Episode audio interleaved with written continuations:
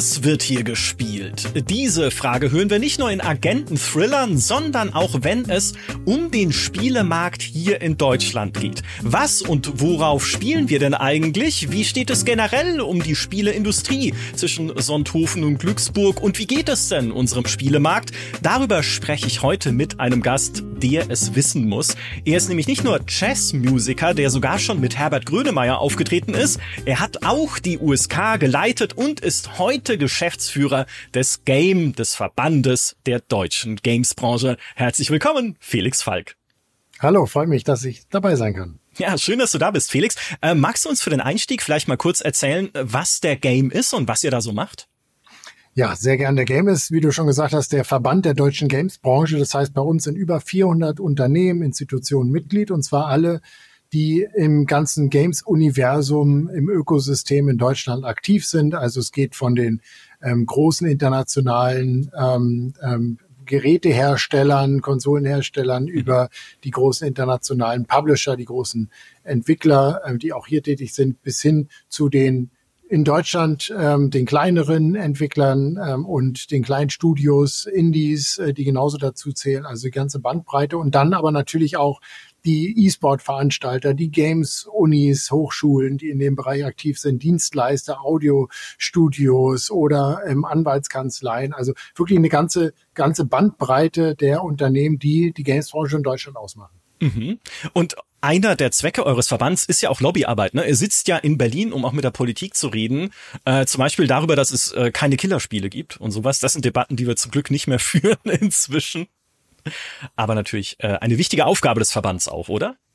Ja, also Interessensvertretung sage ich immer ganz gerne, weil Lobbyismus, äh, da denkt man gleich sonst was. Also es ist einfach äh, die Interessen der Branche zu formulieren, auch gerade im politischen Berlin, wo es darum geht, dass die auch ähm, die Politiker nicht wollen, dass da 400 äh, Unternehmen dann nacheinander klingeln und sagen, wir brauchen das und jenes oder für uns ist das und das wichtig, sondern wir das auch kumulieren und sagen, das sind die Themen, die uns besonders betreffen. Fachkräfte zum Beispiel ein Thema. Mhm.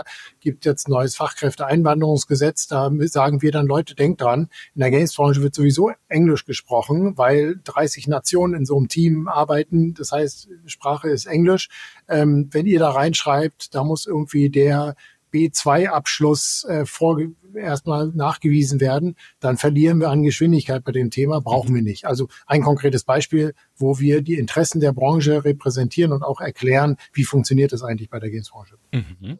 Spannend. Lass uns mal äh, in die Marktzahlen schauen. Lass uns mal schauen, wie Deutschland spielt. Und weil wir hier Podcast-Bürokraten sind, sage ich immer so gerne, habe ich eine Präsentation vorbereitet, eine PowerPoint, die uns ein bisschen Struktur gibt, um uns da durchzuklicken sozusagen. Und der Anfang, den wir hier jetzt sehen, keine Angst für alle, die das hinterher als Podcast hören und nicht als Video sehen. Ich beschreibe auch immer, was wir äh, uns da genau anschauen. Das erste Diagramm, was wir sehen, zeigt die Entwicklung des deutschen Gamesmarktes seit 1995, also quasi seit der Steinzeit. Und Alter ist der gewachsen.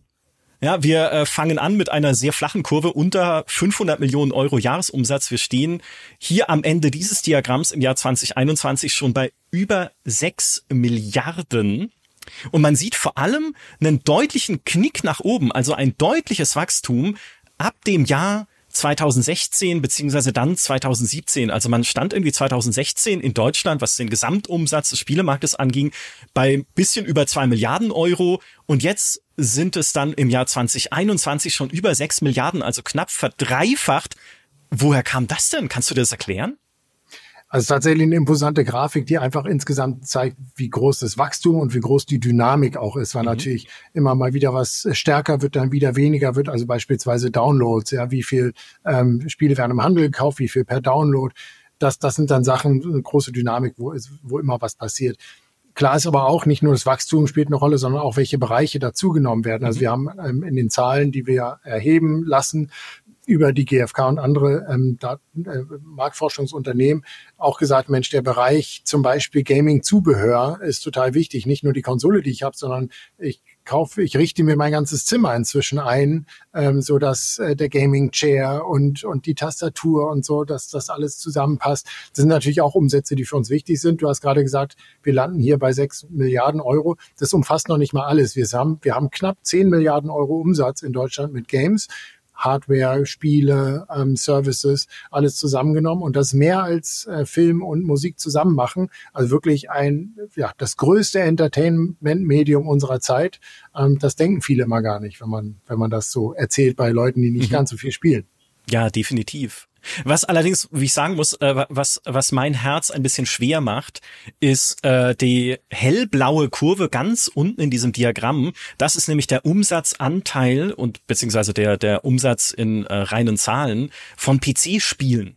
Ja, also der Kauf von PC-Spielen, der in Deutschland ja traditionell stark ist, ne? Wir sagen ja immer, Deutschland ist ein, gerade was den Spielemarkt angeht, ein sehr stark PC-dominiertes Land immer gewesen, aber der ist doch runtergegangen. Ne? Sieht man jetzt am Anfang, äh, was heißt am Anfang, ne? früher in den 90ern wurde mit dem Verkauf von PC-Spielen deutlich mehr umgesetzt, als es dann äh, heutzutage der Fall ist. Wo kommt das denn her? Woran liegt das denn? Ja klar, da gab es ja auch noch ähm, andere äh, Plattformen, ähm, Tablets, Smartphones und so weiter noch nicht. Aber ehrlicherweise, wenn du sagst, da hast du eine, eine Träne im Knopfloch, ähm, das ist im Vergleich international sind wir auch extrem starker Standort für PC. Mhm. Also äh, bei uns äh, und hat in den letzten Jahren auch gar nicht so stark abgenommen, äh, in manchen Jahren stabil geblieben.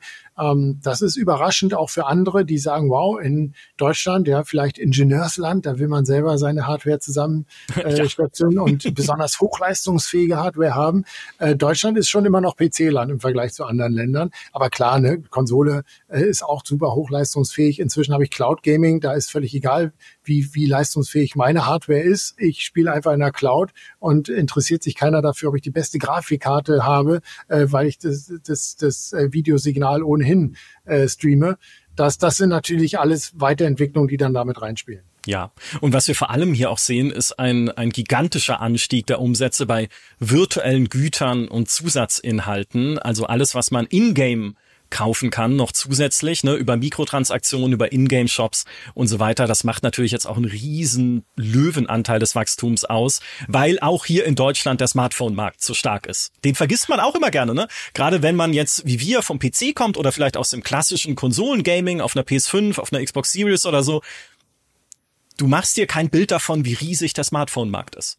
Ja, und das ist der, das ist die ähm, am weitesten verbreitet, am häufigsten genutzte Plattform ist Mobile, ist Smartphone, Tablet. Und ähm, die stärkste, was, was würdest du sagen, welche Zielgruppe, welche Altersgruppe ist ähm, am stärksten wachsend seit Jahren? Ich glaube, das ist eine Fangfrage. Deshalb sage ich, ich glaube, die Älteren. Ja, ich, äh, richtig. Das war auch ein bisschen suggestiv, war nicht so schwer zu raten. Aber tatsächlich, seit Jahren ähm, sind die über 60-Jährigen zum Teil wirklich die am stärksten wachsende ja. Zielgruppe. Und wenn die dann Geld ausgeben, dann ist es natürlich viel häufiger mobile und deswegen auch dieses starke Wachstum, was übrigens im letzten Jahr, wir haben die Zahlen gerade rausgegeben, eher stagniert. Also dieses starke Wachstum, was wir hatten im Bereich Ingame, ähm, äh, Käufe und in App-Käufe, das ist ein bisschen abgeflacht ähm, hat natürlich auch Mobile gerade damit zu tun, dass inzwischen so gut wie kein Spiel mehr nicht Free-to-Play ist. Ähm, das ist, hat sich ganz klar durchgesetzt, dass ähm, nur die wenigsten Lust haben, ähm, irgendwie fünf Euro für ein Spiel zu zahlen ja. und dann erst das auszuprobieren, sondern Free-to-Play. Und da muss natürlich die, ähm, der, da müssen natürlich die Entwicklungskosten und die Erträge über In-App-Monetarisierung dann erreicht werden. Das hat sich durchgesetzt und ist, ist einfach so ein großer Brocken geworden. Nicht nur wegen Mobile. Wir sehen auch auf vielen äh, PC-Spielen, Konsole noch am wenigsten, ähm, also In-App äh, beziehungsweise dann In-Game ähm, Käufe spielen auf Konsolen noch äh, eine eher geringere Rolle, mhm. ähm, auf PC dann schon stärker und mobile dominierend. Was auch mehr geworden ist, ne, hat im Jahr 2014 hier in der Statistik schon angefangen und sich seitdem gemausert zu einem immer dickeren Balken in diesem Diagramm sind die Gebühren für Online-Services, also oder beziehungsweise Online-Netzwerke, das heißt für sowas wie PlayStation Plus oder den Xbox Game Pass, beziehungsweise früher Xbox Live oder Nintendo Switch Online natürlich, ne? Einfach äh, Mitgliedsgebühren in so äh, Online-Angeboten, auch das ein nicht völlig neuer Trend. Ne? PlayStation Plus gibt's auch schon ein paar Jahre, aber ein immer wichtigerer, wenn man sich das so anschaut.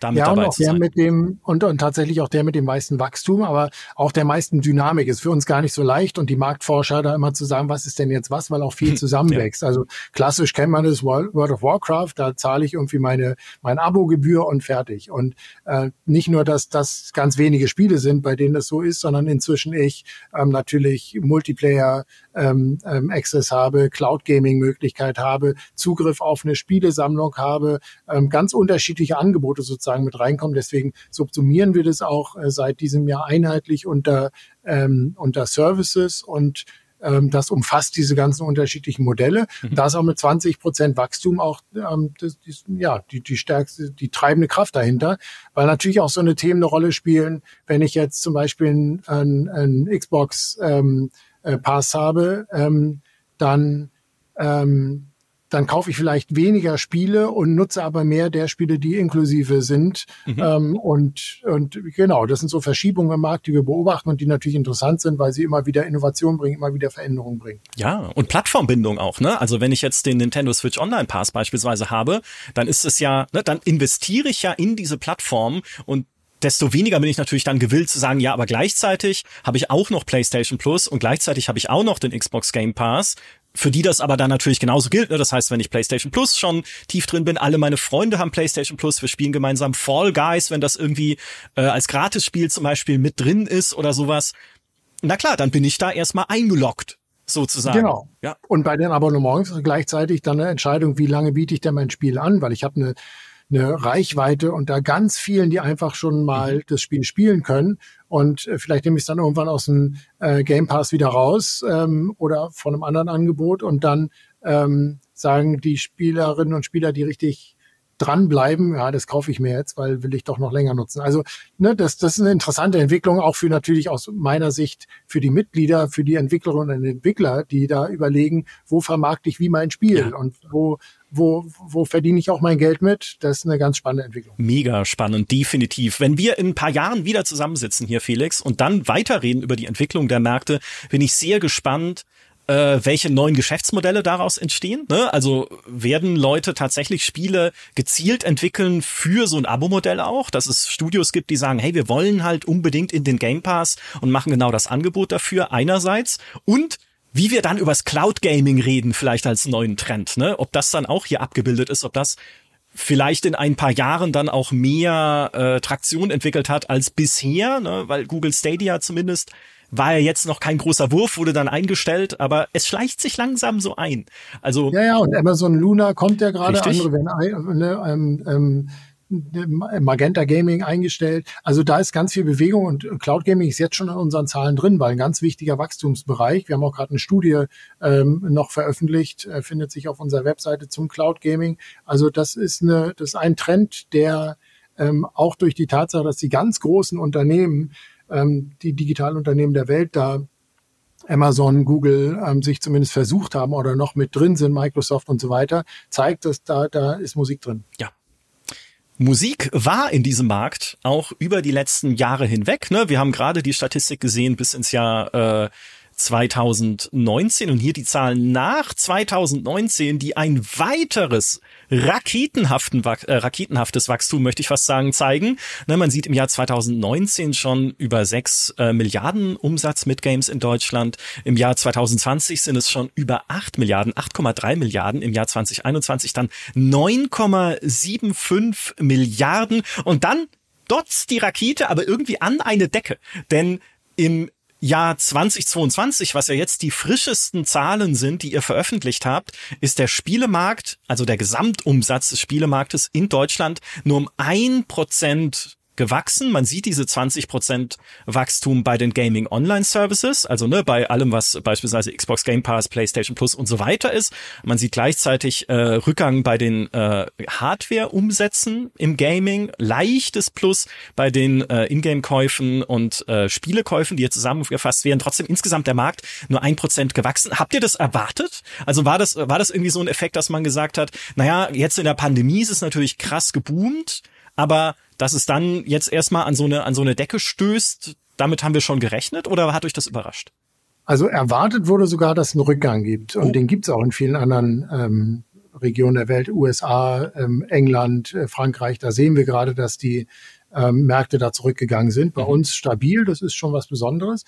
Und tatsächlich hatte man mit einem Rückgang gerechnet, gerade wegen, du hast es angesprochen, Corona. Also das war ein absurdes Wachstum in den letzten Jahren. Wirklich 32 Prozent, glaube ich, waren es im, im, im äh, 20 und dann nochmal 17 Prozent 21, wenn ich mich richtig erinnere. Und das hängt natürlich damit zusammen, dass erstens die Leute viel mehr gespielt haben, ähm, weil im Lockdown äh, hat wenigstens Spielen Spaß gemacht, wenn man schon nicht viel anderes durfte. Und gleichzeitig aber auch ganz viele neue Spielende dazugekommen sind. Also in diesen zwei Jahren in der Corona-Hochzeit, da ähm, sind fünf Prozent mehr Spielende in Deutschland ähm, entstanden. Mhm. Und man hatte überlegt, sind das dann, wie viel spielen die nach Corona, wenn alle Lockdowns vorbei sind, wieder das normale Leben einsetzt, ähm, sind dann vielleicht auch welche, die sagen, oh nee, ich mag einfach gar nicht spielen. Da ist schon interessant zu sehen, die fünf Prozent mehr Spielenden, die bleiben ihren Hobby treu.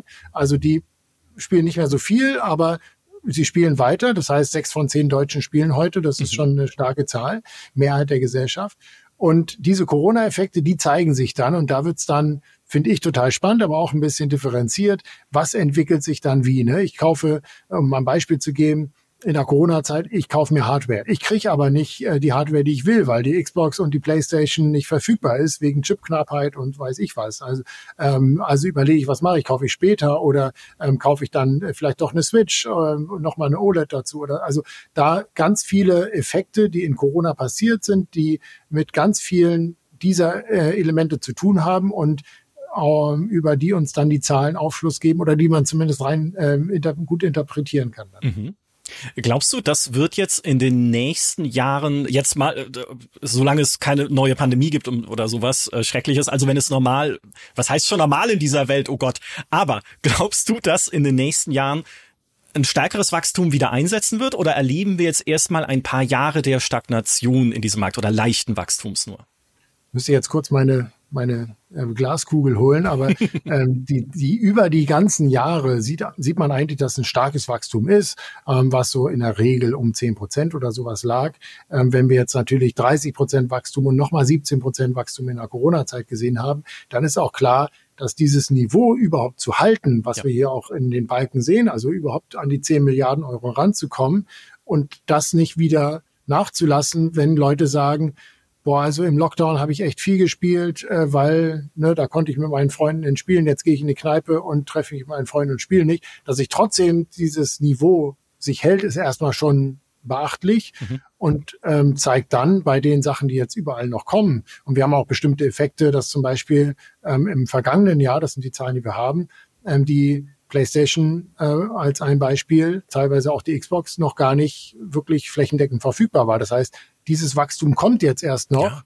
Ja. Ähm, und ähm, ja, das sind Effekte, die mich ziemlich sicher sein lassen, dass wir weiterhin starkes Wachstum auch sehen werden in den ja. nächsten Jahren. Ja. Mhm, Finde ich nachvollziehbar. Denn eigentlich habe ich auch gedacht, so, eigentlich darf es doch so einen Kurvenverlauf nicht geben im Launch-Zeitraum, wenn ich das jetzt mal auf zwei Jahre ausdehne, einer neuen Konsolengeneration. Aber klar, die Verfügbarkeiten von PS5, Xbox Series waren bislang einfach nicht so gut, aber jetzt erholt sich's ja langsam. Was wir auf unserem nächsten Chart sehen, ist der Umsatz mit Computer- und Videospielen an sich. Also da ist jetzt erstmal die Hardware rausgenommen, der leicht gewachsen ist, was deut also äh, was von den beiden Sachen deutlicher gewachsen ist, sind In-Game und In-App-Käufe, also Zusatzinhalte, da haben wir jetzt schon drüber geredet, für Online-Games. Was ein bisschen runtergegangen ist, sind die Einzelverkäufe von Spielen als Downloads oder auf Datenträgern, da sehen wir minus ein Prozent. Aber das ist fast schon, das ist fast schon ein bisschen normale Schwankung oder ist, sind das überraschende Zahlen? Nee, also ich würde auch sagen, dass die Bewegung nicht so stark. Ähm, überraschend ist vielleicht, sieht man hier auch in der Grafik, in den letzten äh, drei Jahren ist der Bereich der Ingame- und In-App-Käufe sehr stark gewachsen. Das heißt, die Besonderheit ist, dass es das nicht weiter tut. Mhm. Ähm, das, das kann man vielleicht festhalten und ähm, ja, ist, ist wahrscheinlich darauf zurückzuführen, dass auch ähm, wie gesagt, schon Corona-Effekte, dass man jetzt nicht mehr ganz so viel äh, vielleicht spielt oder nicht mehr so viel darin investiert. Ähm, aber ähm, ja, im Moment nicht so viel Bewegung. Deutlich ist, Einzelverkäufe von Spielen ähm, mit einer Milliarde Euro Umsatz versus äh, viereinhalb Milliarden In-Game- und In-App-Käufe. Das zeigt ganz stark, äh, die Leute wollen für das bezahlen, was sie wirklich dauerhaft nutzen und spielen und nicht vorab quasi die Katze im Sack kaufen für äh, ganz viel Geld. Und ähm, ja, aber es, wie gesagt, es gibt ganz unterschiedliche Modelle. Vorhin, als du sagtest, ähm, wer entwickelt wofür und entwickelt man nur für einen Abo-Service, wenn ich jetzt zum Beispiel mobile an, ähm, an Apple Arcade denke mhm. oder den genau. Google-Dienst, genau. ähm, da haben wir auch Ne, da, da zahle ich einmal, da habe ich keine Werbung, keine Ingame-Käufe, In-App-Käufe. Die Modelle gibt's auch. Ist wirklich eine Riesenbandbreite. Aber um sich das nochmal ne, auf der Zunge zergehen zu lassen, ne, es wird inzwischen über viermal so viel allein in Deutschland umgesetzt mit Ingame und In-App-Käufen als mit dem Verkauf von Spielen. Du hast es ja auch gerade gesagt, ne, das Service Game ist das Wort der Stunde, wenn man etwas gefunden hat, das man gerne spielt, wo ich lange und gerne viel Zeit reinstecke. Ne? Ob das jetzt ein League of Legends ist, ein, weiß ich nicht, ein World of Tanks, ein cooles MMO, ein Mobile Game natürlich, an dem ich lange festklebe da stecke ich lieber Geld rein, als dann ganz viel Geld auszugeben für den Kauf von neuen Spielen, denn da sieht man, es, es entwickelt sich nicht so viel. Ne? Also du hast immer ein bisschen über eine Milliarde, das ist cool, nehme ich auch. Also eine Milliarde ist auch schon eine substanzielle Zahl, aber da sehen wir keine große Entwicklung und kein großes Wachstum. In dem ja, auch weil die großen Titel, die dann wirklich weltweit über Jahre Erfolg haben, ähm, als wie du schon sagst, als, als Live-Service-Game entwickelt werden. Und ja. da gibt es dann nicht den Release jedes Jahr mit neuem Spiel, sondern dann gibt's halt neue Seasons und neue Ingame-Inhalte, die das Ganze am Leben halten und die es sehr erfolgreich machen. Aber da gibt's dann nicht mehr diesen Zeitpunkt mit, ich kaufe für 70 Euro das Spiel und spiele das eine Woche und dann ist es vorbeigespielt. Das hat sich entwickelt. Ja. Genau. Es gibt äh, eine Halbjahresstatistik aus dem letzten Jahr, aus dem Jahr 2022, wo äh, schon mal aufgeschlüsselt war, wie sich die Umsätze entwickelt haben. Im ersten halben Jahr äh, des letzten Jahres. Und da, da war das Wachstum noch ein bisschen stärker. Ne? Also da lag das Wachstum noch bei zwei Prozent im Vergleich zum Vorjahr. Jetzt insgesamt aufs äh, Gesamtjahr betrachtet sind wir bei einem Prozent. Jetzt bin ich nicht so gut in Mathe, aber das heißt doch dann, dass sich gerade dieses äh, Wachstum im zweiten Halbjahr noch verlangsamt hat. Und das ist doch komisch, oder? Weil das Wachstum im zweiten Halbjahr ist doch eigentlich immer das, das Größere, gerade wegen des Weihnachtsgeschäfts, wo sich alle freuen halt, wo alle neuen Spiele natürlich so im Oktober, November kommen, dass man sie dann schön an Weihnachten äh, kaufen kann, wenn man äh, gerne viel Geld ausgibt sozusagen. Und trotzdem, hier ist es äh, andersrum. Hier war das erste Halbjahr stärker. Kannst du das erklären? Na, also wenn ich richtig liege, hier wird ja das erste Halbjahr 21 zum ersten Halbjahr 22 verglichen. Mhm. Das heißt, der, der ähm, Endjahres ähm, äh, Run auf Spiele und der Umsatz, der, der wird hier nicht mit reinbezogen genau. und, und, verglichen. Aber ähm, was, was man hier vielleicht sagen kann, ist auch ein Effekt, den wir jetzt, äh, den jede Gamerin, jeder Gamer auch am eigenen Leib gespürt hat. Man wartet auf ein Spiel und dann verzögert sich ständig. Und das erleben wir natürlich ähm, seit zwei Jahren. Ja, im ersten Jahr waren wir total stolz als Branche, dass wir gesagt haben, hey, wir sind mega digital, äh, wir schaffen es viel schneller als andere Branchen auch ähm, im Homeoffice die Sachen gut weiterzuentwickeln und äh, sind gut gefeit, weil wir so gut digital sind. Und dann ist doch deutlich geworden, hey, so eine Computerspielentwicklung, äh, wirklich ein komplexes Teamprodukt, wo ähm, 30 unterschiedliche ähm, ähm, Expertisen miteinander arbeiten und das ist dann nicht so einfach, mal eben Mobile herzustellen. Da mussten die Studios auch erstmal einen Weg finden, wie wir das machen und dadurch haben sich eine ganze Menge Spiele verzögert. Und wenn sich so ein Spiel verzögert und einfach mal ein Starfield oder irgendwas ähm, im, in, in, im nächsten Jahr landet, dann wird der Umsatz natürlich auch nicht in dem Jahr da gemacht. Das heißt, ähm, der verlagert sich dann in die in die spätere Zeit und fliegt hier auch raus. Also da haben wir doch eine ganze Menge gesehen, ähm, wo, wo dieser Effekt dann auch noch mit einberechnet werden muss. Ja, äh, wäre auch meine These gewesen. Auch insbesondere die Verschiebungen von sowas wie Starfield, äh, von einem Diablo, was ja jetzt nicht in dem Sinne verschoben wurde, mit dem wir aber durchaus schon fürs letzte Jahr gerechnet hätten, zumindest für Ende des Jahres ursprünglich. Also ich glaube, das spielt da eine ganz wesentliche Rolle, wobei ich auch immer sagen würde, lieber es wird, also mir ist lieber es wird verschoben, als dass es erstens unfertig erscheint, leider jetzt doch auch wieder viele Probleme in technischer Hinsicht gesehen bei PC-Versionen von Spielen. Also da ja. ist dann beides passiert.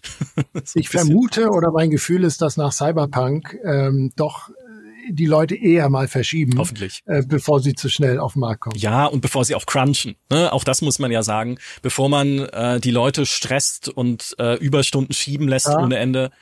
Also auch da sind ganz viele Studios ähm, sehr viel sensibler geworden, ja. weil auch da natürlich ähm, das eine öffentliche Debatte nach sich gezogen hat oder in den Fällen. Äh, zu Recht auch, weil ähm, sowas muss thematisiert werden und dann muss man sich als Branche darauf einstellen. Ist auch für uns als Branche ja wichtig, weil wenn wir nicht gute Arbeitsbedingungen haben, dann ist total schwer, gute Fachkräfte zu kriegen und dann können wir nicht wachsen. Also äh, gehört dazu und gerade in Deutschland, finde ich, sind wir da super aufgestellt und sehr vorbildlich die ganzen Skandale, die es mal gab, die sind eher dann im Ausland äh, gewesen und nicht in Deutschland und bin ich auch ein bisschen stolz. Ja, zu Recht. So soll es ja auch sein. Wir sehen im nächsten äh, Slide äh, Unterschiede zwischen Spieleplattformen und beim Konsumverhalten. Vieles davon hattest du schon erwähnt. Ich würde es noch mal kurz zusammenfassen. Man sieht auch hier noch mal der Smartphone bzw. Tablet-Markt, also der Mobile Gaming-Markt, ist der größte von allen hier abgebildeten. Also größer als der PC-Gaming-Markt, größer als der Konsolenmarkt. Auf dem Smartphone wird am meisten umgesetzt und am meisten gespielt, auch in Deutschland. Ich glaube, weltweit sind die Verhältnisse noch deutlich stärker gewichtet Richtung Smartphone. Da ist Deutschland auch noch ein bisschen ein, ähm, sagen wir mal, Land, was auch dem klassischen Gaming immer noch verpflichtet ist. Nichtsdestotrotz, man sieht hier auch, womit wird auf dem Smartphone Geld verdient? in-Game und In-App-Käufen. Ein Pay-to-Play-Markt, also ein Markt, wo man Spiele kauft ne, und dann spielt und nichts mehr dafür bezahlt, existiert auf dem Smartphone nicht mehr. Also es gibt ein paar Spiele, die man kaufen kann, gibt auch ein paar coole, ähm, aber der Löwenanteil ist Free-to-Play mit In-Game-Käufen. Ja, ein Prozent sind es noch ja. ähm, im App Store. Man muss ja nur mal reingucken. Ja, genau. Auf den Konsolen ist es spannend, dass Ingame-Käufe dort eine kleinere Rolle spielen. Da reden wir nur von 29 Prozent der Umsätze. Ist auch schon gewachsen, glaube ich, im Vergleich zu früher. Aber auch das hat einen Grund, weil Free-to-Play auf Konsolen war nie so groß. Also es gab zwar Free-to-Play-Spiele für Konsolen, aber ich glaube, Fortnite war das erste, was richtig in der Breite viel gespielt wurde. Vorher war Free-to-Play auf der Konsole eher so, ja, gibt's halt auch, aber wir spielen halt auf unserer PlayStation 4 lieber die Blockbuster, ne, The Last of Us und Co. Das ist ein bisschen äh, mehr geworden, aber trotzdem immer noch der kleinste Anteil. Ähm, was da einen sehr hohen Anteil hat auf der Konsole, sind die Gaming Online Services mit 31 Prozent, also eben PlayStation Plus, Xbox Game Pass, Nintendo Switch Online, gerade weil man halt auch bestimmte Services braucht, wenn man beispielsweise online spielen möchte. Und wer möchte das nicht? Außer mir, weil ich äh, irgendwie ganz schlecht bin einfach in Games. Aber so erklärt sich einfach das. Und auf dem PC und das ist vielleicht eine überraschende Zahl für viele. Auf dem PC halten sich die Käufe von Spielen, also der Umsatzanteil der Käufe von Spielen und der Umsatzanteil der Ingame-Käufe, die halt, äh, Entschuldigung, der Online-Services halten sich die Waage. Jeweils 15 Prozent entfallen auf den Kauf von Spielen und auf Mitgliedsgebühren für Online-Netzwerke und 70 Prozent der Umsätze werden auch auf dem PC mit Ingame-Käufen gemacht. Also auch hier ist Free-to-Play eigentlich der mit Abstand größte Umsatztreiber. Das ist vielleicht überraschend ja, für viele, die uns Aber da ist ja natürlich auch ein Season Pass dabei und sowas. Mhm. Also da muss man Stimmt. auch überlegen, alles, was nicht ein Einzelkauf ist von einem Item oder einem Spiel, ähm, das ist im Prinzip, oder ein Service, der wirklich generell gilt, ähm, das, das, das sind dann ähm, genau diese Bereiche. Ja, oder ein Battle Pass oder so ein neuer für Halo oder äh, was auch immer ihr gerade spielt. Aber definitiv auch weltweit sieht man es ja, wenn man in die Marktzahlen schaut. Free-to-Play ist vom Umsatz her weit, weit größer natürlich als der äh, Kaufspielemarkt. Insbesondere und da auch wieder auf dem Smartphone. Denn da gibt's ja fast nur Free-to-Play. So, wir sind bei der Hardware. Ne, da haben wir vorhin schon gesehen ähm, im Umsatzdiagramm für 2022. Die Hardware-Umsätze äh, sind ein bisschen zurückgegangen. Jetzt wundert's mich zum Beispiel ja nicht, dass die Konsolenumsätze äh, zurückgehen, weil gab ja keine. Ja, haben wir schon gesagt, Verfügbarkeiten waren einfach nicht gut für die Next-Gen-Konsolen, für die PS5, für die Xbox Series. Das heißt, das sollte wieder weiter nach oben gehen. Was ich aber super überraschend fand an äh, dieser Statistik ist, dass der Umsatz mit dem Verkauf von Gaming-PCs und Notebooks gestiegen ist um 14 Prozent. Also nicht nur ein bisschen, sondern das finde ich ist eine signifikante Zahl. Der Umsatz mit Gaming-PC. Zubehör, also äh, Maus, Tastaturen, Monitore, Grafikkarten, Virtual Reality Headsets äh, gehören da auch dazu, wenn man sie an den PC anschließen kann. Der ist aber runtergegangen um 10 Prozent. Wie erklärst du dir das? Ja, ist tatsächlich spannend. Wir haben das auch diskutiert und wir erklären uns es so, dass einmal im Bereich Gaming-PCs Ähm, da gab es zum Teil auch wegen der Chipknappheit gerade im Bereich ähm, der, ähm, der, der, der Grafikkarten und dementsprechend dann Gaming-PCs eine Weile lang eine Knappheit, die möglicherweise dann wieder aufgeholt wurde. Auch eine Frage von UVP, wie, wie sind die Preise, Preispunkte? Äh, da hat sich einiges bewegt, auch in diesen Komplettpaketen. Also da war ein bisschen, ähm, ähm, da, da ist ein bisschen was passiert. Und dagegen im Gaming-Zubehör, da war eigentlich eine ganz gute, eine ganz gute Verfügbarkeit da.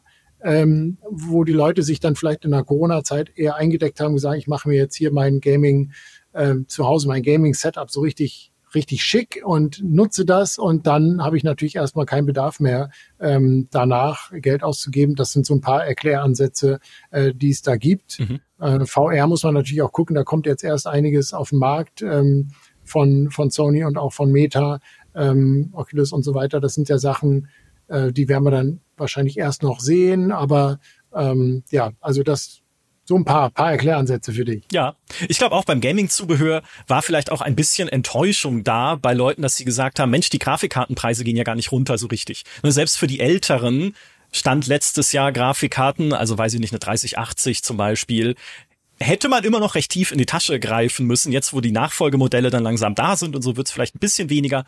Aber dass man dann sagt, okay, nee, dann warte ich halt noch. Ne, jetzt vielleicht bis äh, 2023, bis ich mir dann auch ein älteres Modell hole, weil die alten halt auch immer noch so lange so teuer waren. Wäre vielleicht noch ergänzend dazu eine, eine ja. These. Genau.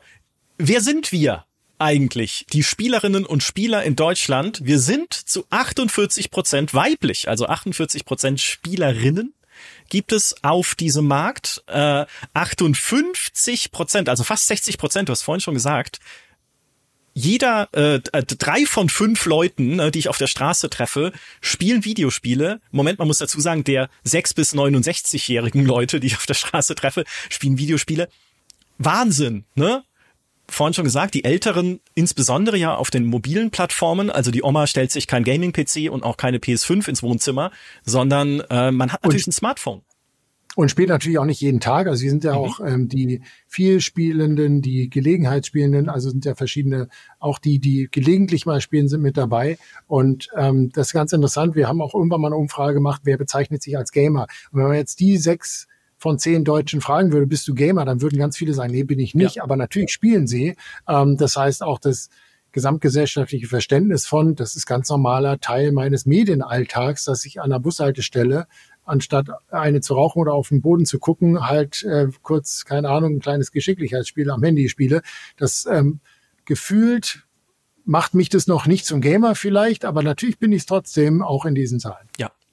Definitiv. Die, das Durchschnittsalter liegt bei 37,9 Jahren.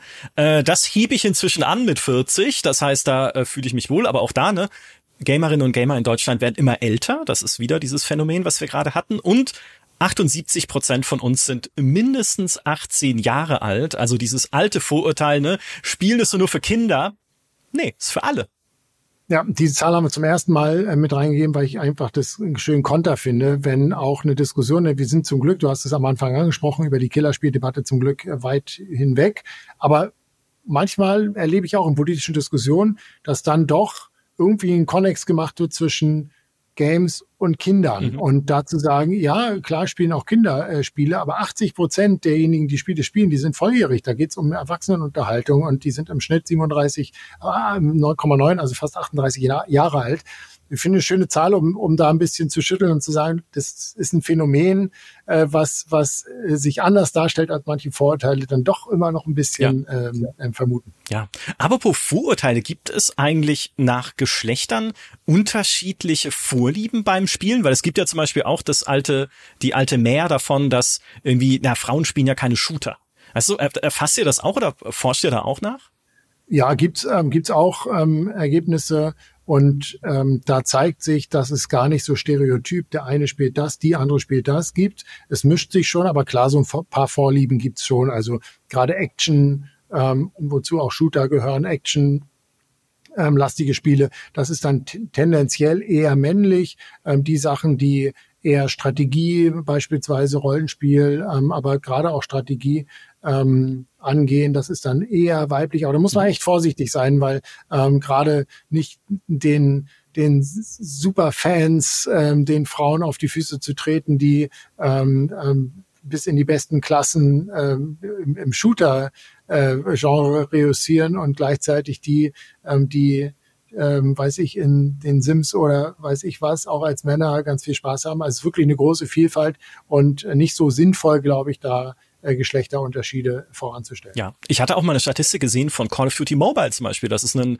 überraschend hohen Anteil von Spielerinnen da in der Community gab, wo du ja denkst, so Call of Duty, ne, klassisch männliches Spiel. Also bin ganz bei dir. Lieber keine Vorurteile, sondern einfach äh, zusammenspielen und Spaß haben. Was spielen wir eigentlich hier bei uns? Zumindest wenn es um neu erschienene PC- und Konsolenspiele geht. Und auch da, also wir haben die Verkaufscharts, die ja auch vom Game regelmäßig veröffentlicht werden und dann nochmal auch zusammenfassend auf das ganze Jahr. Hier sieht man die Top 20 des Jahres 2022. Das enthält digitale und physische Verkäufe, also ne, als Download und als Schachtel sozusagen, aber nur die Spiele, die in dem Jahr tatsächlich auch erschienen sind. Also alles, was älter ist, sich aber immer noch gut verkauft, ist jetzt hier in dieser Tabelle nicht drin. Und was steht ganz vorne? FIFA 23. FIFA ist unkaputtbar. Es geht, ja, Fußball äh, geht immer. Das überrascht mich aber auch nicht so sehr. Ähm, was mich eher überrascht hat, ist, dass Elden Ring, was ja letztes Jahr als ähm, ja quasi wahnsinnig erfolgreich war und äh, auch sehr prominent war, das steht nur auf Platz drei und dazwischen nisten sich noch die Pokémon ein mit Pokémon-Legenden Arceus.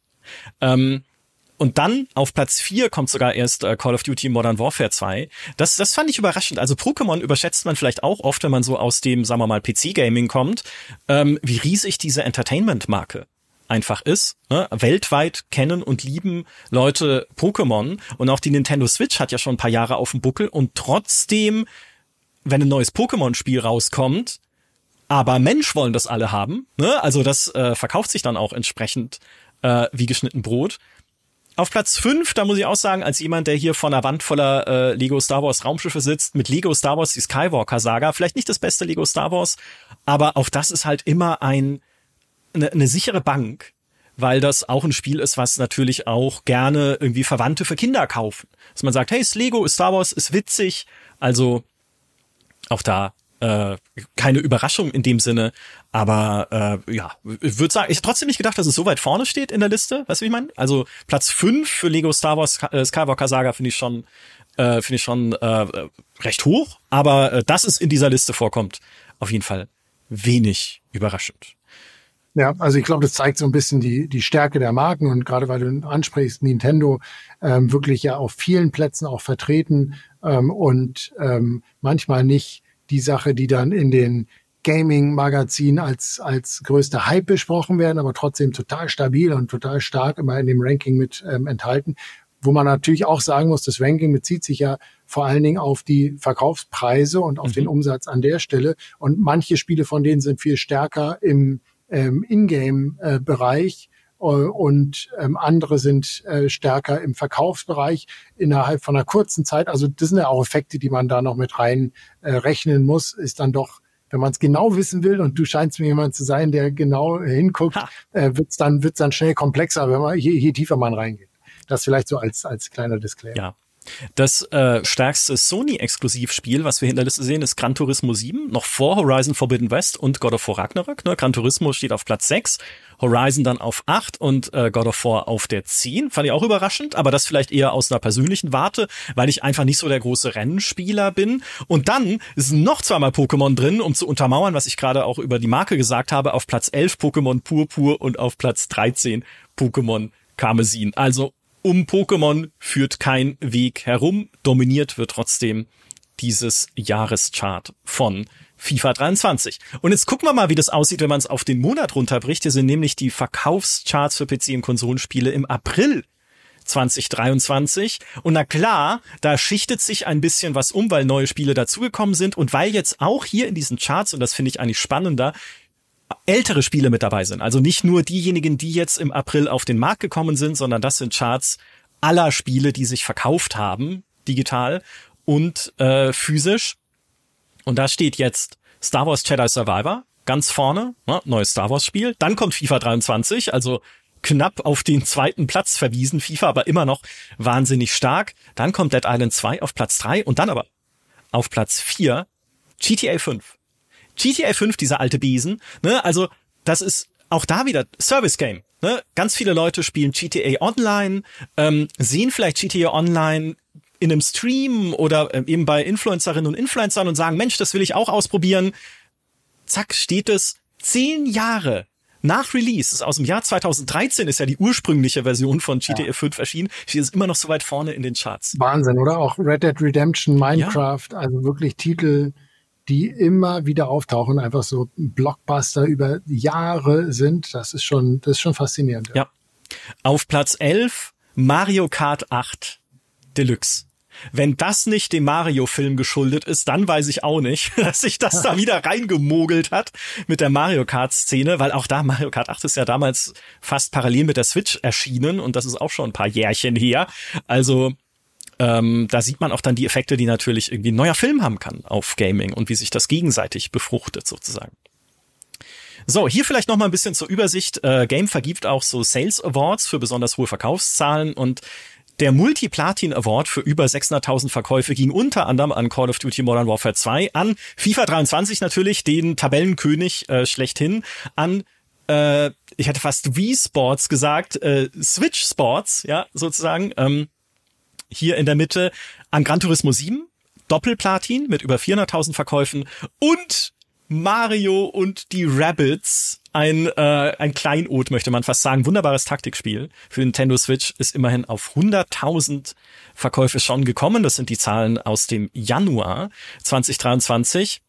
Äh, hier noch ein bisschen weiter zum Vergleich. God of War Ragnarok im Dezember ausgezeichnet mit Platin für über 200.000 Verkäufe. Gleiches für EA Sports F1 23 müsste es dann sein. Mein Gott, ich komme immer bei den Jahreszahlen durcheinander. Also äh, Formel 1 und so weiter. Schaut euch die restlichen äh, Zahlen an. Ich finde es immer ganz spannend, da reinzugucken, einfach um ein Gefühl dafür zu kriegen, äh, wie groß sind Spiele wirklich, ne? Wie viele Leute kaufen sich denn dann wirklich auch diese neuen Spiele gerade auf dem deutschen Markt? Man sieht hier noch Elden Ring hat letztes Jahr den Sonderpreis bekommen für über 500.000 Verkäufe, also auch natürlich sehr erfolgreich gewesen. Ne? Wir haben Lego Skywalker Saga mit über 200.000 damals Stand April 2022. Äh, Und der gute alte Kirby ist auch noch da mit 100.000. Das Spiel, das dieses Jahr sehr vieles überschattet hat in den Verkaufscharts, bislang zumindest, ist Hogwarts Legacy. Man muss dazu sagen, bei allen Kontroversen um J.K. Rowling, Harry Potter ist eine der größten Entertainment-Marken der Welt. Man darf nicht unterschätzen, wie populär diese Marke einfach international und auch in Deutschland immer noch ist. Und da stand schon im Februar, also kurz nach Release dieses Spiel, auf dem deutschen Markt der Multiplatin Award mit über 600.000 Verkäufen. Also ähm, das hat bisher zumindest dieses Jahr deutlich dominiert, Hogwarts Legacy. Tja, und was fällt uns auf, wenn wir diese ganzen Zahlen sehen? Kaum ein deutsches Spiel oder kein deutsches Spiel dabei. Was ist los? Ja. Ja, ich sag dir, da müssen wir dran arbeiten, denn konkurrieren können wir natürlich in dem AAA-Bereich einfach noch nicht mit einer kleinen und mittelständischen Branche in Deutschland. Aber äh, dazu kommen wir vielleicht auch gleich. Aber das, ich, ich finde auch immer schön zu sehen, oder wenn, wenn wir die, wenn wir diese ganzen Spiele sehen, auch die Perspektive, Perspektive zu haben, wo, woher kommen die Spiele und, und äh, was, äh, was spielen wir da und warum könnte da nicht auch ähm, ein deutsches Spiel dabei sein, wenn Polen es mit einem 3D Project Red ähm, und einem Cyberpunk und einem Witcher ja auch irgendwie hinzukriegen scheint. Aber egal, das, das musste jetzt mal raus, weil das natürlich was ist, was mich hier ähm, auch im Verband sehr beschäftigt. Ja, natürlich. Äh, lass uns gleich noch vielleicht ein paar Takte mehr drüber reden, auch was Förderung angeht von Gaming und Spieleentwicklung in Deutschland. Was ich vorher noch kurz anschauen würde, sind äh, ist die andere Seite des Marktes, nämlich der Mobile-Markt und da die Spiele-Apps nach Umsatz geordnet, auch hier. Und da sind viele bekannte Namen mit drin. Ne? Wir sehen Genshin Impact, wir sehen Candy Crush Saga, wir sehen Gardenscapes von Playrix, äh, beliebtes Spiel. Clash of Clans ist immer noch da, Pokémon Go auch da, PUBG Mobile, also die gibt's auch schon ein paar Jahre alle. Roblox auch mit dabei, bei Kindern besonders beliebt. Aber Felix, da, da zum Beispiel June's Journey auf Platz 19. June's Journey hier in Berlin ähm, von Vuga ja. äh, produziertes Spiel. Das, das ist schon mal eins, was mir hier gleich ins Auge springt. Definitiv. Ja. Was mir aber ins Auge springt, ist Platz eins und da steht Coinmaster. Mensch, Coinmaster. Was soll ich da noch sagen? Es ist äh, für alle, die es nicht kennen, das ist so ein Fantasy-Universum-Spiel, in dem man sich so ein Dörfchen baut und teilweise, oder man braucht dann neue Ressourcen, so Hämmer und sowas, und die zieht man aus einem einarmigen Banditen im Spiel. Und da hast du natürlich eine gewisse Menge an kostenlosen Versuchen und dann purzeln da die Belohnungen raus, aber du hast natürlich irgendwann auch keine mehr. Und es gab auch schon Berichte, unter anderem in der Süddeutschen, die dann äh, gesagt haben oder im Spiel vorgeworfen haben, gerade wenn es jüngere Menschen spielen, dann senkt es oder kann es durchaus auch die, die Schwelle zu realem Glücksspiel senken. Wie ist das denn bei euch im Game? Wie geht ihr denn mit dieser mit dieser Glücksspiel-Thematik und mit Glücksspielelementen in Spielen um als Verband? Also generell ein wichtiges Thema, weil ähm, wir auch in unserer Satzung sagen, wir nehmen alle Unternehmen auf, aber ein Bereich äh, ist ganz klar ausgeschlossen, das ist nämlich der des Glücksspiels, einfach weil wir sehen, dass die Glücksspielunternehmen, die jetzt so klassisch aus der Glücksspielhölle, einarmige Banditen, die daherkommen, sich so langsam versuchen auch ranzurobben an den Games-Bereich, weil der Games-Bereich ist inzwischen nicht mehr ähm, der ähm, der, der verrufene ähm, Bereich, sondern anerkannt, geschätzt, sogar politisch äh, für ähm, den kulturellen Impact, für die Wirtschaftskraft, für die Innovationskraft.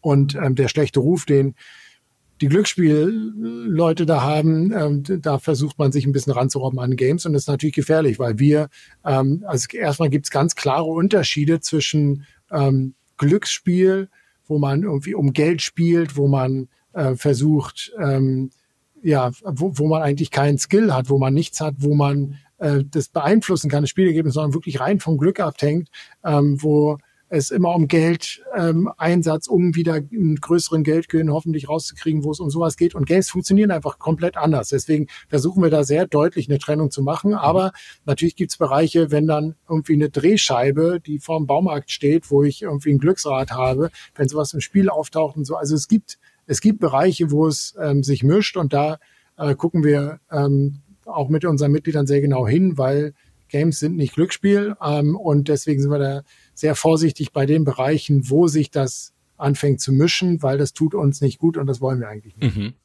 Glaubst du, da wieder vielleicht in die Glaskugel gefragt, aber auch aus euren Gesprächen dann mit der Politik und was ihr so an Signalen bekommt, glaubst du, es wird in Deutschland in Zukunft noch mehr Regulierung geben in dem Bereich, auch was Gaming betrifft? Also ähm, ich glaube nicht im Bereich Glücksspiel, weil das ist eben klar getrennt. Ähm, also ist, glaube ich, also gibt ja zum Beispiel auch die Diskussion, sind Lootboxen eigentlich ja, genau. Glücksspiel? Nee, sind es nicht, weil Lootboxen funktionieren anders. Äh, man kann gerne der Meinung sein, ich finde Lootboxen blöd ähm, und ähm, dann äh, kann man darüber diskutieren, aber Lootboxen mit Glücksspiel gleichzusetzen ist aus diesen Faktoren. Es geht nicht um Geldgewinne, es ähm, geht nicht darum, dass ich äh, mein Vorankommen im Spiel maßgeblich nur von Glück abhängt, sondern natürlich auch Faktoren hat, die von Können und Geschick abhängen. Das, das sind so ein paar Effekte, die da eben den Unterschied bringen. Wir sind natürlich auch unser Job als Verband regelmäßig dabei, mit der Politik zu reden, wo ist es sinnvoll, auch ähm, zu regulieren, also einheitliche Standards zu verankern. Das machen wir zum Beispiel mit der USK die ganze Zeit. Und die USK hat vor, ich glaube, zwei Jahren oder zweieinhalb Jahren zum Beispiel entschieden, dass solche Spiele wie Coinmaster beispielsweise die Glücksspiel ähm, darstellen, selbst wenn es nicht um Geldauszahlung geht, aber die, die sozusagen dieses Glücksspiel-Thema sehr prominent äh, nach, nach oben ziehen, ähm, dass die eine USK 16 kriegen und da die, die Freigabe angepasst. Also das ist ein Beispiel von, von verschiedenen Bereichen, wo wir ein eigenes Interesse haben, mhm. dass ähm, das Spielumfeld so sicher ist, dass es auch normalerweise einfach ein, ein, Vergnügen für die ganze Familie sein kann. Es sei denn, es sind Spiele, die eben für eine ältere Zielgruppe gedacht sind. Äh, Shooter sind halt dann in der Regel äh, für Volljährige, aber ansonsten soll es ein gutes Umfeld sein, wo ich ähm, und zwar zusammen mit meiner ganzen Familie Spaß dran haben kann. Und da gehört natürlich auch, gehören diese Standards einfach dazu, wo wir in den verschiedenen Bereichen Datenschutz, Jugendschutz, äh, Verbraucherschutz immer wieder im Gespräch sind und auch gucken, nicht nur, weil die Politik bei uns anklopft und sagt, ihr müsst, sondern auch aus dem eigenen Interesse äh, da vorangehen. Jugendschutz ist ein gutes Beispiel. Noch lange bevor es in Deutschland im Jugendschutzgesetz irgendwo drin stand, haben die Konsolen Jugendschutzsysteme gehabt, die man wirklich gut einstellen kann. Äh, du merkst, ich könnte da lange drüber reden, weil ich auch, bevor ich beim, hast du am Anfang gesagt, bevor ich beim Verband war, beim bei der USK war, mich um Jugendschutz gekümmert habe und ähm, toll finde, dass, dass wir da äh, vorne dran sind bei diesen Themen als Branche und uns einen Kopf machen, äh, noch bevor irgendwer kommt und sagt, hier, das funktioniert so aber nicht. Oh, es gibt auch bei GameStar einen Podcast mit der Elisabeth Zecker, der USK-Chefin, also deiner Nachfolgerin bei der USK, wo sie uns auch ganz genau erklärt, welche Veränderungen es da jetzt erst kürzlich gab und was neue Kennzeichnungspflichten sind äh, bei Spielen. Der wird direkt hier verlinkt und in den Shownotes verlinkt, dass ihr euch den mal anschauen und anhören könnt.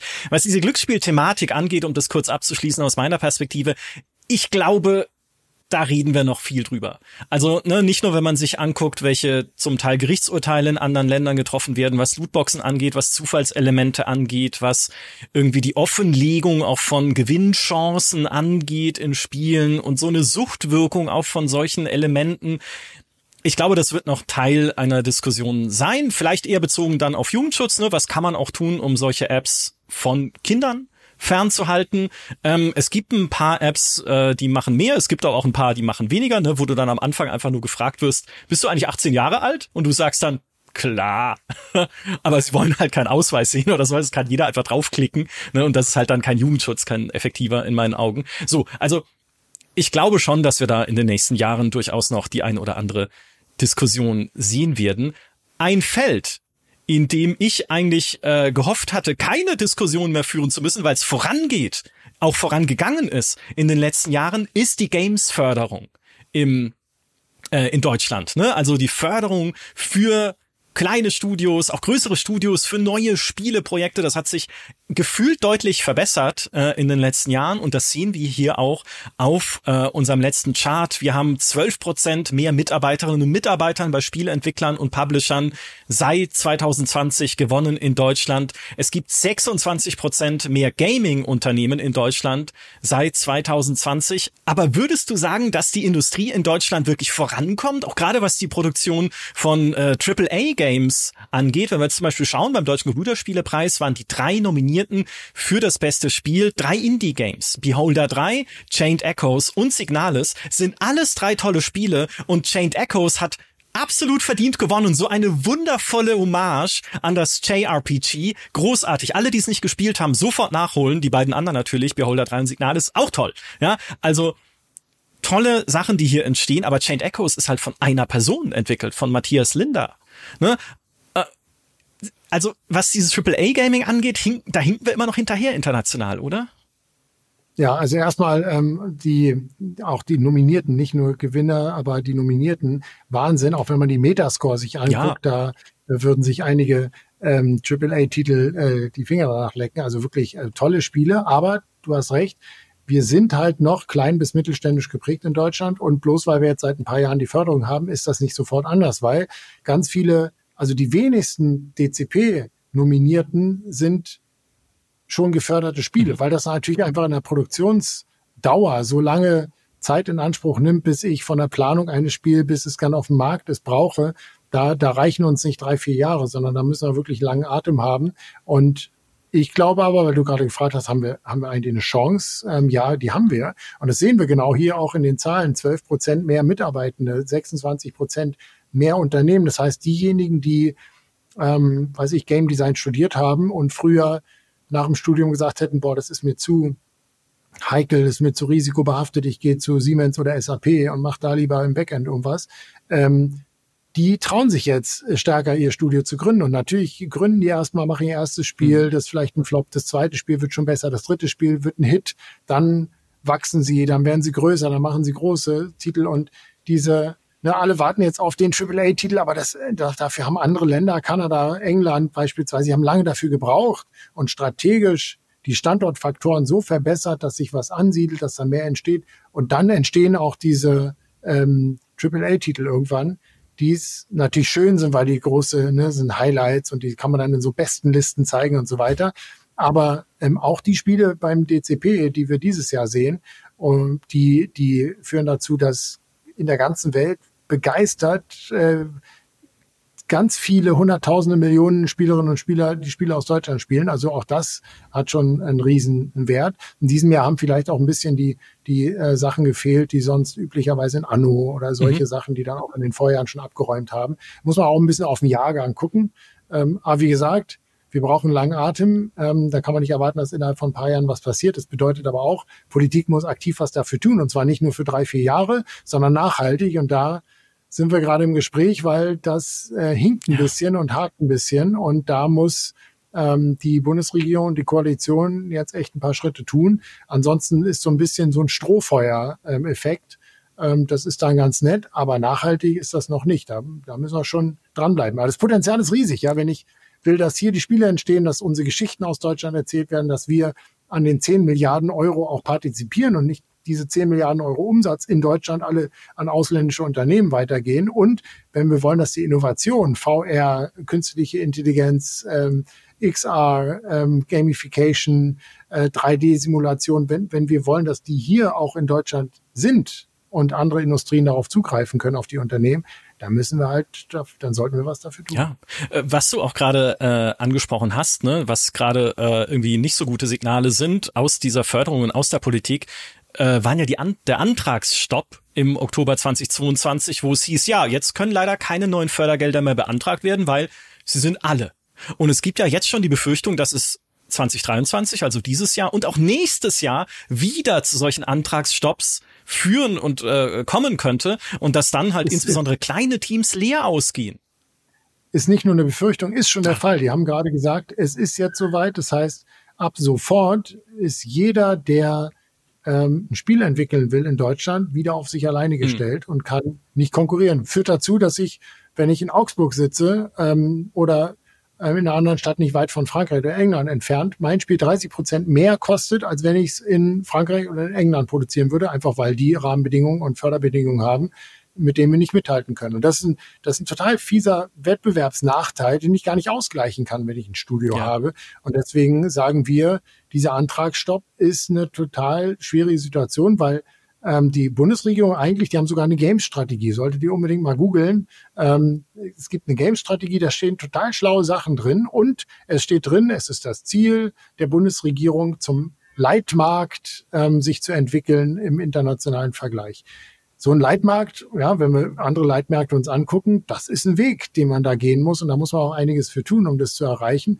Ähm, und genau das fordern wir jetzt ein. Ähm, dazu kommt noch die schwierige Situation. Viele der Studios haben sich darauf eingestellt, mhm. dass sie jetzt mit der Förderung rechnen können, haben also schon ähm, Projekte entwickelt, haben mit Partnern aus dem Ausland gesprochen, schon Verträge vorverhandelt und jetzt plötzlich müssen sie denen sagen, nee, also ist leider doch nicht, weil ist jetzt das Geld alle für die nächsten anderthalb Jahre. Das, damit verspielen wir natürlich auch Vertrauen einfach im Ausland und bei, sagen wir mal hier, eins der PlayStation Studios, eins der Microsoft Studios oder andere große Studios überlegen, nach Deutschland zu kommen, hier ein richtig großes Studio aufzumachen, was toll wäre, weil davon sich ja dann wieder kleine ausgründen und einfach eine Kompetenz auch ins Land kommt, äh, die bei uns zum Teil noch fehlt in dem Bereich AAA.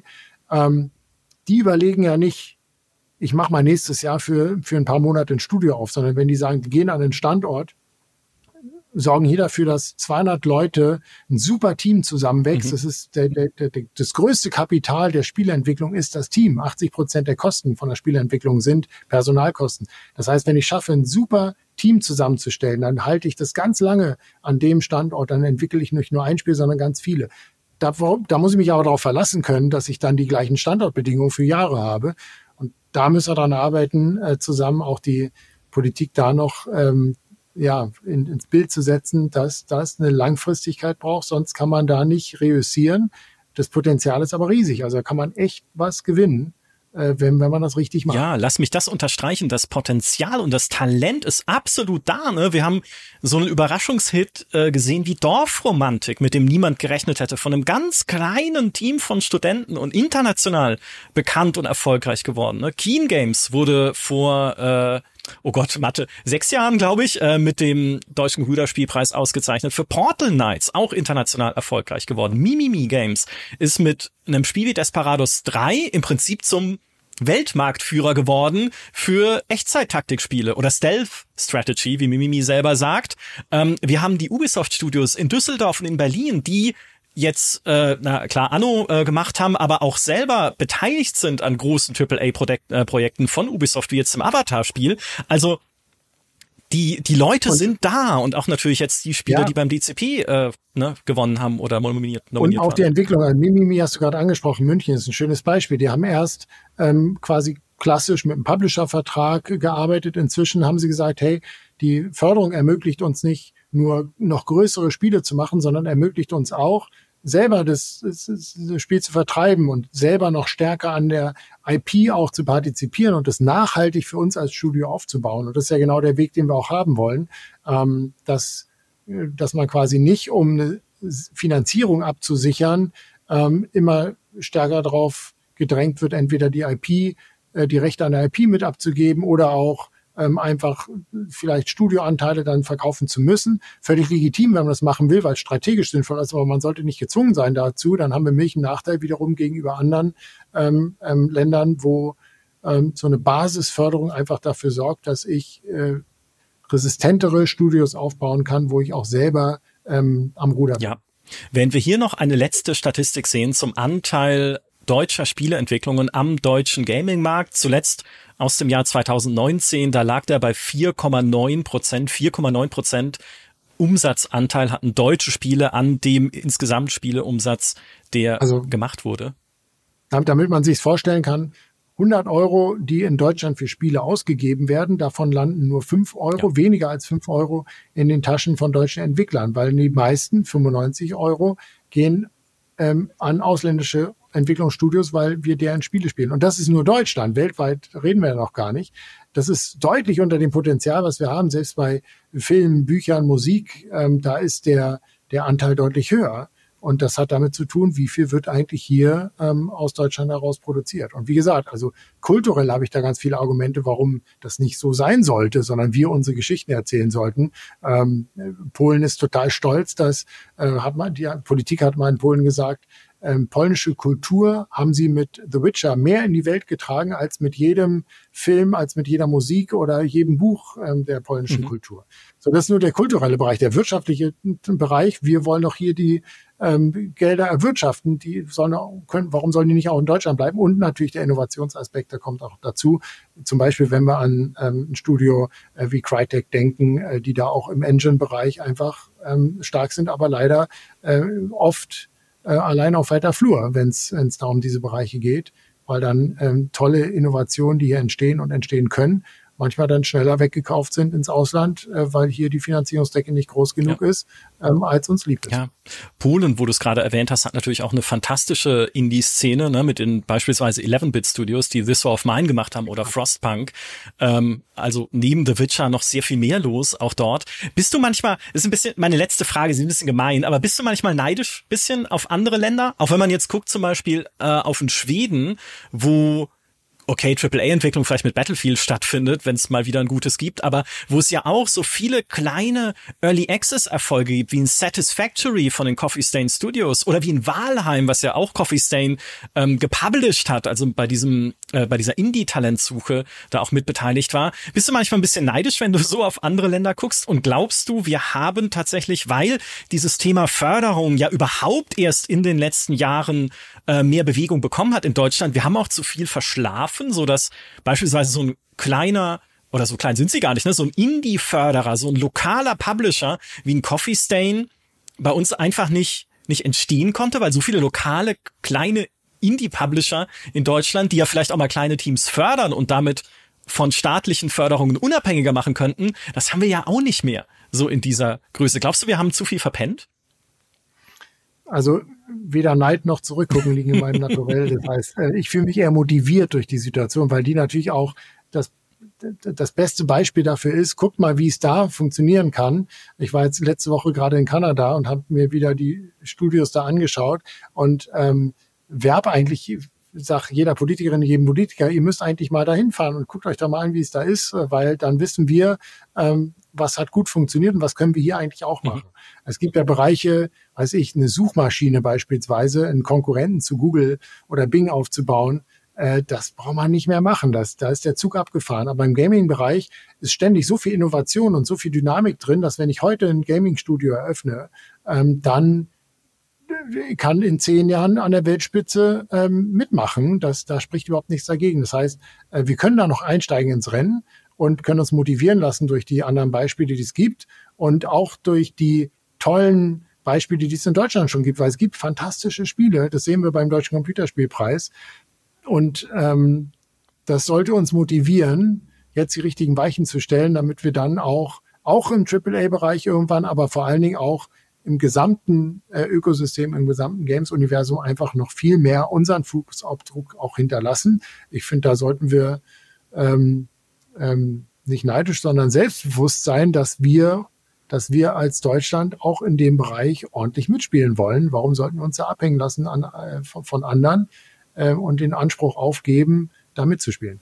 Das ist ein sehr schönes und motivierendes äh, Schlusswort. Ich bin sehr gespannt auf Crisis 4. Das ist so das, das nächste Ding, von dem ich sagen würde, das ist so, das, das könnte so Triple A sein, ist aber noch weit weg. Also da reden wir dann auch äh, in zehn Jahren erst drüber dann wahrscheinlich. Nichtsdestotrotz, Felix, ich sage vielen, vielen Dank, dass du dir die Zeit genommen hast, um mit uns durch diese vielen Zahlen dich zu wühlen und sie zu erklären. Ich fand das wahnsinnig aufschlussreich und wahnsinnig äh, lehrreich, um auch ein bisschen besser zu verstehen, was um uns herum in diesem Gaming-Kosmos, auf diesem Gaming-Markt in Deutschland eigentlich alles passiert. Und wenn euch das auch gefallen hat und euch generell interessiert, dann lasst doch mal ein paar Kommentare da. Schreibt, was euch da noch vielleicht im Detail besonders interessieren würde. Schreibt, welche Themen ihr spannend findet, auch wenn man sich so einen Gamesmarkt anguckt oder auch die Spieleentwicklung in Deutschland an sich. Lasst ein Like da, lasst ein Abo da, wenn ihr mögt, was ihr bei uns bekommt. Und in diesem Sinne, bis zum nächsten Mal. Macht's gut. Tschüss. Ciao.